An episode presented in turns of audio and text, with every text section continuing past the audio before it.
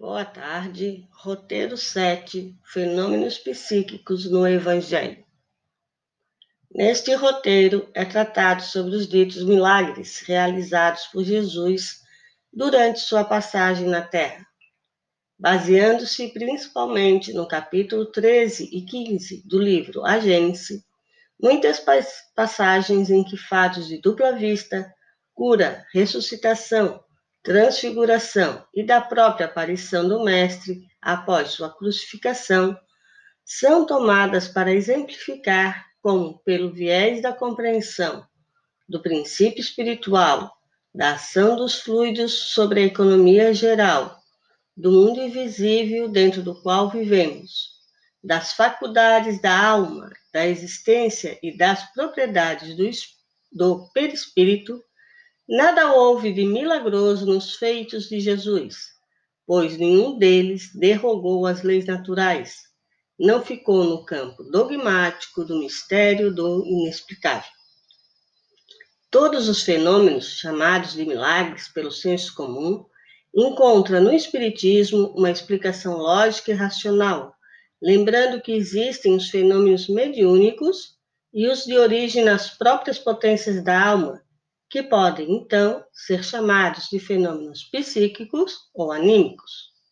Além de relembrar-nos dos casos do lance certeiro da rede ao mar, recomendada a Simão Pedro, que se trata de dupla vista, da reanimação da filha de Jairo, dada como morta, da transfiguração no Monte Tabor e do momento do fortalecimento da fé com Tomé após a crucificação, é destacado que Jesus não realizara fenômenos mediúnicos nestes e em outros tantos casos, porque usufruía de seu próprio poder magnético, aliado ao conhecimento das leis da natureza e sua poderosa vontade para agir sobre os corpos doentes e necessitados que o procuravam.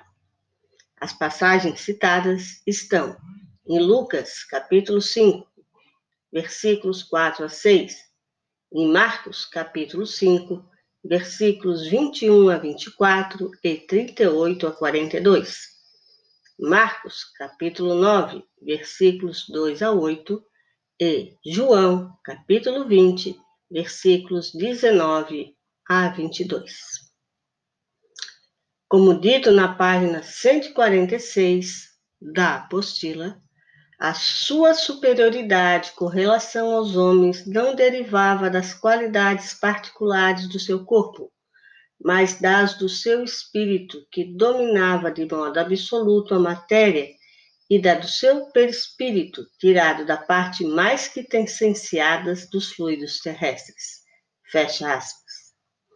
Por fim, como bem destacou Allan Kardec no capítulo 15 de A Gênese, item 63, o triunfo alcançado pela sua doutrina de Jesus foi o maior dos seus milagres, ao mesmo tempo que prova ser divina a sua missão.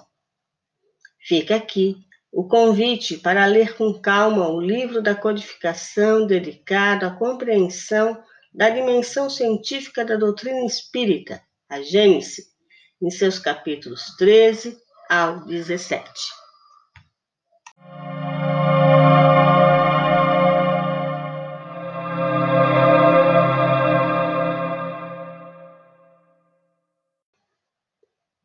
Dando continuidade, roteiro 8, os discípulos de Jesus.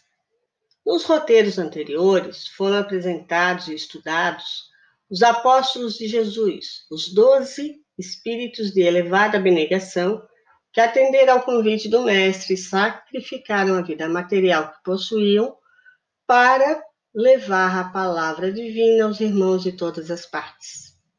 Todavia, não apenas esses doze espíritos tiveram tal encargo, e até hoje somos convocados a adentrarmos as fileiras do, dos trabalhadores do bem. Conforme a narrativa bíblica, Jesus designou, abre aspas, outros setenta e mandou-os adiante da sua face de dois em dois a todas as cidades e lugares aonde ele havia de ir. Fecha aspas, em Lucas capítulo 10, versículo 1. Esses irmãos que precediam a chegada de Jesus, curando e pregando seu nome, foram chamados de discípulos. Após a crucificação, quando os apóstolos Simão Pedro e outros voltaram para Cafarnaum, uma multidão, aos finais de tarde, reunia-se no mesmo monte em que Jesus pregara. Uma tarde, com os apóstolos e a multidão em prece, Jesus apareceu e lhes deu as recomendações descritas por Humberto de Campos no capítulo 29 do livro Boa Nova. Entre a tarefa sublime da redenção pelas verdades do Evangelho, Jesus os chamou de fermento divino. Assim, aqueles a quem primeiro confiou o trabalho da difusão, os apóstolos e discípulos, eram os semeadores, e os segundos, e os segundo eram os que fariam se multiplicar e crescer o pão sagrado da palavra divina. Os apóstolos, os discípulos e os quinhentos da Galileia foram os que aceitaram profundamente a mensagem cristã e se colocaram a serviço na grande seara de amor. As multidões que procuravam Jesus no passado como hoje para solicitar curas e amparos, atendem ao convite, aspas, Vinde a mim, vós todos que sofreis e tendes fome de justiça, e eu vos aliviarei. Fecha aspas. Todavia, dentre estes milhares que são atendidos pela misericórdia divina, nem todos se dispõem à retribuição, acatando os ensinamentos de Jesus e se pondo a semeá-los e fomentar e fermentá-los entre os irmãos. Para nós transformarmos de pedintes em servidores do Cristo, é necessário empenhar-nos em abraçar os seus ensinamentos como um verdadeiro meio e sentido de viver. Nas palavras de Emmanuel, para sermos discípulos dele, é necessário nos disponhamos com firmeza a conduzir a cruz de nossos testemunhos de assimilação do bem acompanhando-lhes os passos. Em Fonte Viva, mensagem 58, discípulos. Cabe ainda lembrar que Jesus alertou que as vantagens de servir ao Senhor não são materiais ou imediatas, que ao contrário, cada um que o segue são ovelhas enviadas aos caminhos, onde lobos e armadilhas as aguardam.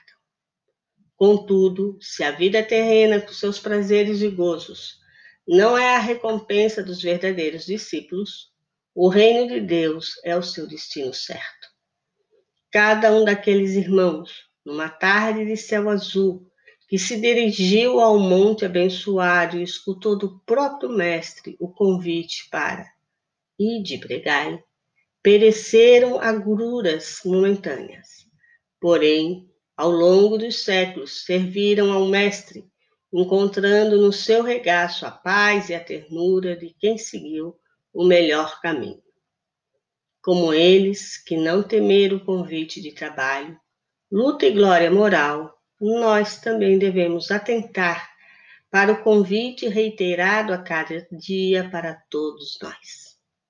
Pois, se em momentos dizemos sim ao convite, Vinde a mim, todos vós que sofreis. Em outros momentos é preciso dizer sim para o majestoso convite e de pregai. Da mesma forma que Jesus respondeu a Judas Tadeu, os discípulos da Boa Nova têm de servir a Deus, servindo a sua obra neste mundo. E ensinou a André que a virtude é o verbo dessa fidelidade que nos conduzirá ao amor dos amores. Ele nos disse para amar e servir aos irmãos, confiar e seguir sempre em frente, pois nenhuma de suas ovelhas se perderá. Que a paz de Deus e de Jesus permaneça conosco e até o próximo roteiro 9 e 10 do livro 1, Cristianismo e Espiritismo, módulo 2.